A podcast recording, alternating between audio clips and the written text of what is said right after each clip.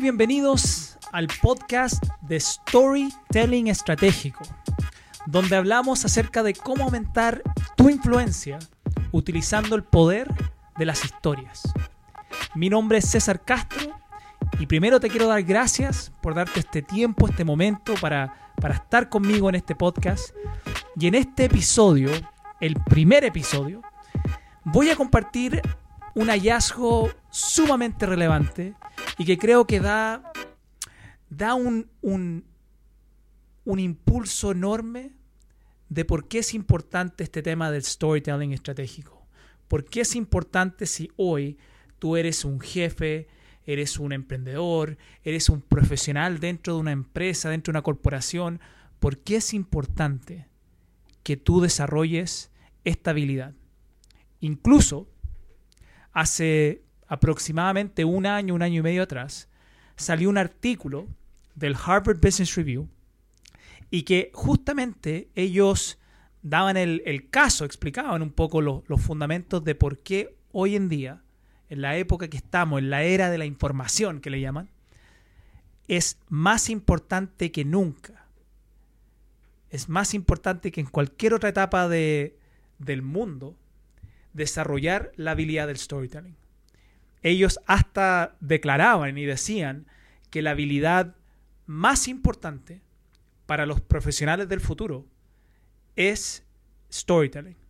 Saber cómo utilizar el storytelling como una herramienta comunicacional, una herramienta de influencia. Porque hoy nosotros tenemos un gran, gran desafío. Por un lado, yo aquí voy a, voy a quizás plantearte dos escenarios, porque por un lado tenemos un, un, buenas noticias, si le puedo llamar así, y por otro lado tenemos malas noticias. Y voy a empezar con las malas, porque al final yo creo que es mejor cuando uno tiene estas dos opciones empezar inmediatamente con lo más doloroso. Y la mala noticia es que vivimos en una época donde quizás nunca ha sido más difícil poder tener la atención de las personas.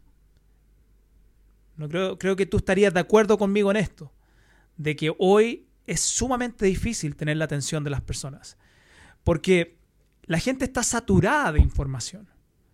Tú, cuando, cuando vas a una reunión, por ejemplo, si, si eres un, un líder dentro de una organización, vas a una reunión y está tu equipo ahí al frente, ya tu, tu mayor competencia no es solamente así como uno a veces cuando piensa en competencia, piensa en, en, en, otra empresa que está haciendo lo mismo que hago yo. No, no, tu mayor competencia hoy es poder tener la atención. Es que está luchando, que está compitiendo contigo por tener la atención de tu equipo. Y, y hoy el, el mayor, no, no le voy a decir enemigo, pero nuestra mayor competencia es el teléfono, donde la gente tiene acceso a toda la información del mundo. Entonces, yo he tenido la oportunidad, por mi, por mi trabajo, de hoy asesoro y, acompaño y coacheo a gerentes en justamente el desarrollo de, de esta habilidad de storytelling. Y muchas veces me llaman y me piden ayuda porque se sabe que, que mientras uno va más, va subiendo en esta escala organizacional, es cada vez más relevante tu capacidad de comunicar y de comunicar bien. Y comunicar bien, o ser un comunicador efectivo, como le llaman algunos, no es solamente un tema de, de transmitir información. Incluso hay, hay tres, yo creo que hay tres características de un comunicador efectivo. Uno tiene que ver con que él logre comunicar mensajes con mucha claridad, con mucha claridad que la gente, la gente lo, lo entienda bien. Y esto es, esto es un, es un arte, porque a, veces uno cree que, que, porque uno lo entiende, el otro lo está entendiendo igual. Y, la claridad, el poder comunicar mensajes con claridad, es, es, una habilidad sumamente importante hoy, nuevamente en este escenario donde la gente está siendo bombardeada constantemente por información.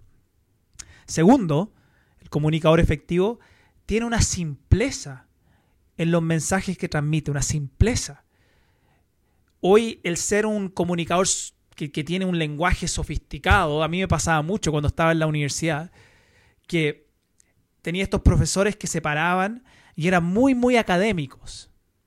Entonces transmitían mensajes y enseñaban con este lenguaje académico, sofisticado, tratando quizás de transmitir o demostrar que sabían mucho porque tenían esta, este gran lenguaje.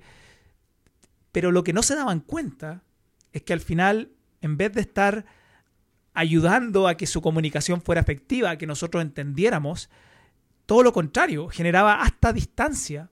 Porque los únicos que entienden a veces este idioma técnico, este lenguaje técnico, son otros que están en el mismo nivel de conocimiento que tú. Incluso todavía recuerdo, estaba en mi, creo que en mi segundo año en la universidad, yo estudié psicología para los que no sabían, y, nos invitaron a un seminario ahí en la misma universidad. Y era, venía un tipo, una eminencia, eh, que, el tipo había escrito un montón de libros, era un tipo reconocido a nivel mundial. Y, y nos dijeron que, si íbamos al seminario, fuera de que íbamos a poder estar ahí aprendiendo de, este gurú, también iba, nos iban a dar puntos extra para el próximo control. Entonces, estaba lleno el auditorio, todos querían ganarse el punto extra y más encima había mucha gente que estaba ahí porque quería aprender y, estar ahí en la presencia de este gurú. Me siento y empieza esta, esta charla, empieza a hablar este gurú y a los 30 segundos, 30 segundos, yo me doy cuenta que no estoy entendiendo nada de lo que está diciendo. Era literalmente como estar escuchando a alguien que estaba hablando en otro idioma. Y yo miraba, porque al principio creía que yo era tonto o algo porque no estaba entendiendo a esta persona y miraba alrededor a mis compañeros y todos poniendo atención.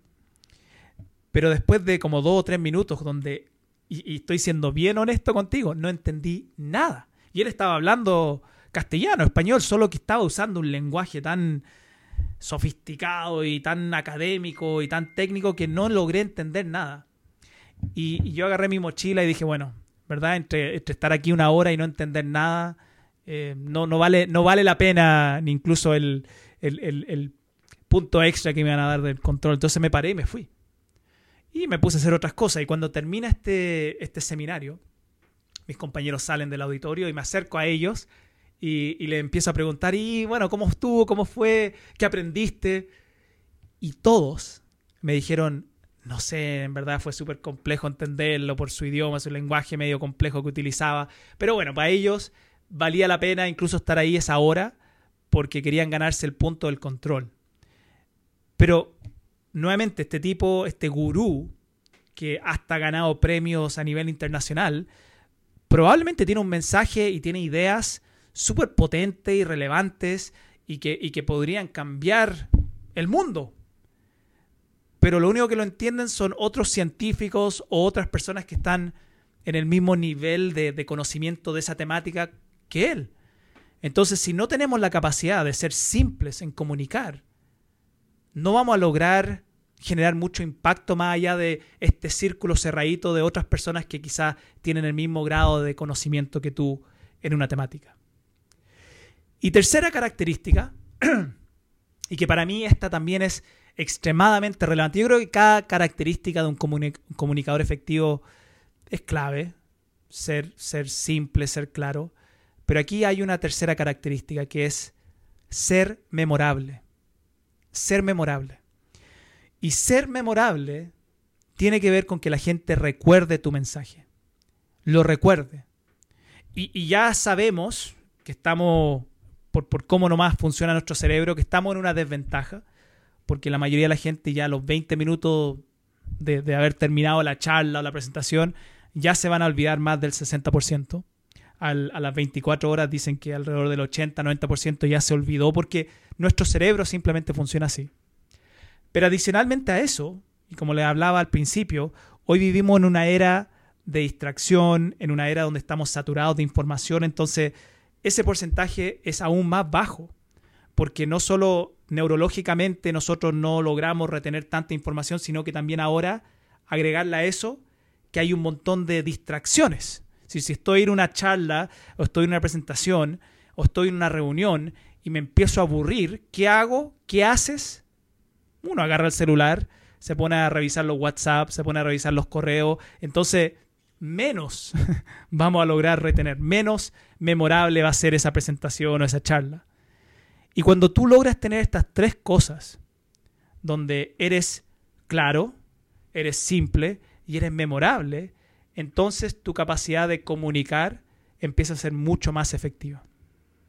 Y esto, esto que estoy compartiendo contigo, es sumamente importante porque, nuevamente, hoy todos estamos en un mundo donde la información es clave y donde nuestra capacidad de resaltar o de destacarnos con la información que tenemos es, es casi la diferencia entre el éxito o el fracaso.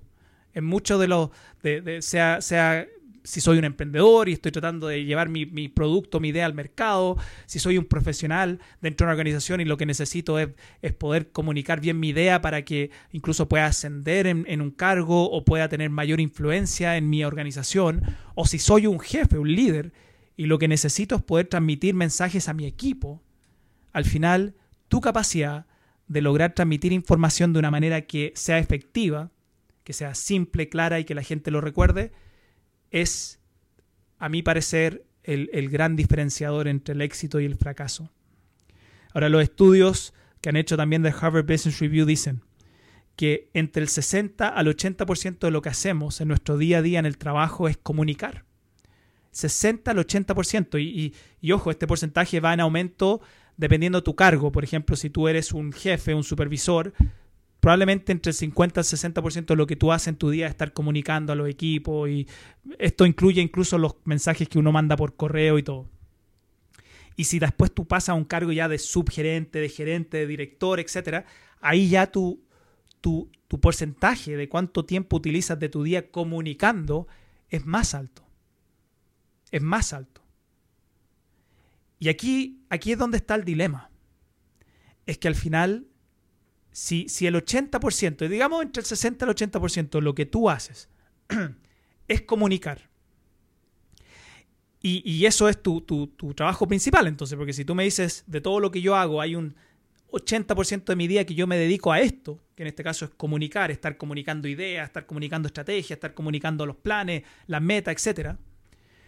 Los mismos estudios que ha hecho el Harvard Business Review también muestran que menos, menos, menos del 10% de los mensajes que transmiten los gerentes, los líderes de la organización, menos del 10% son mensajes efectivos. Piensa lo que te estoy diciendo. Menos del 10%. Entonces, si tu trabajo, si el 60 al 80% de tu trabajo es hacer una cosa, que es comunicar, y menos del 10% de esos mensajes que tú estás comunicando están siendo efectivos, es decir, no están siendo ni simples, ni claros, ni memorables. Entonces no vas a tener éxito en tu trabajo. No vas a tener éxito en tu trabajo. Y esas son las malas noticias.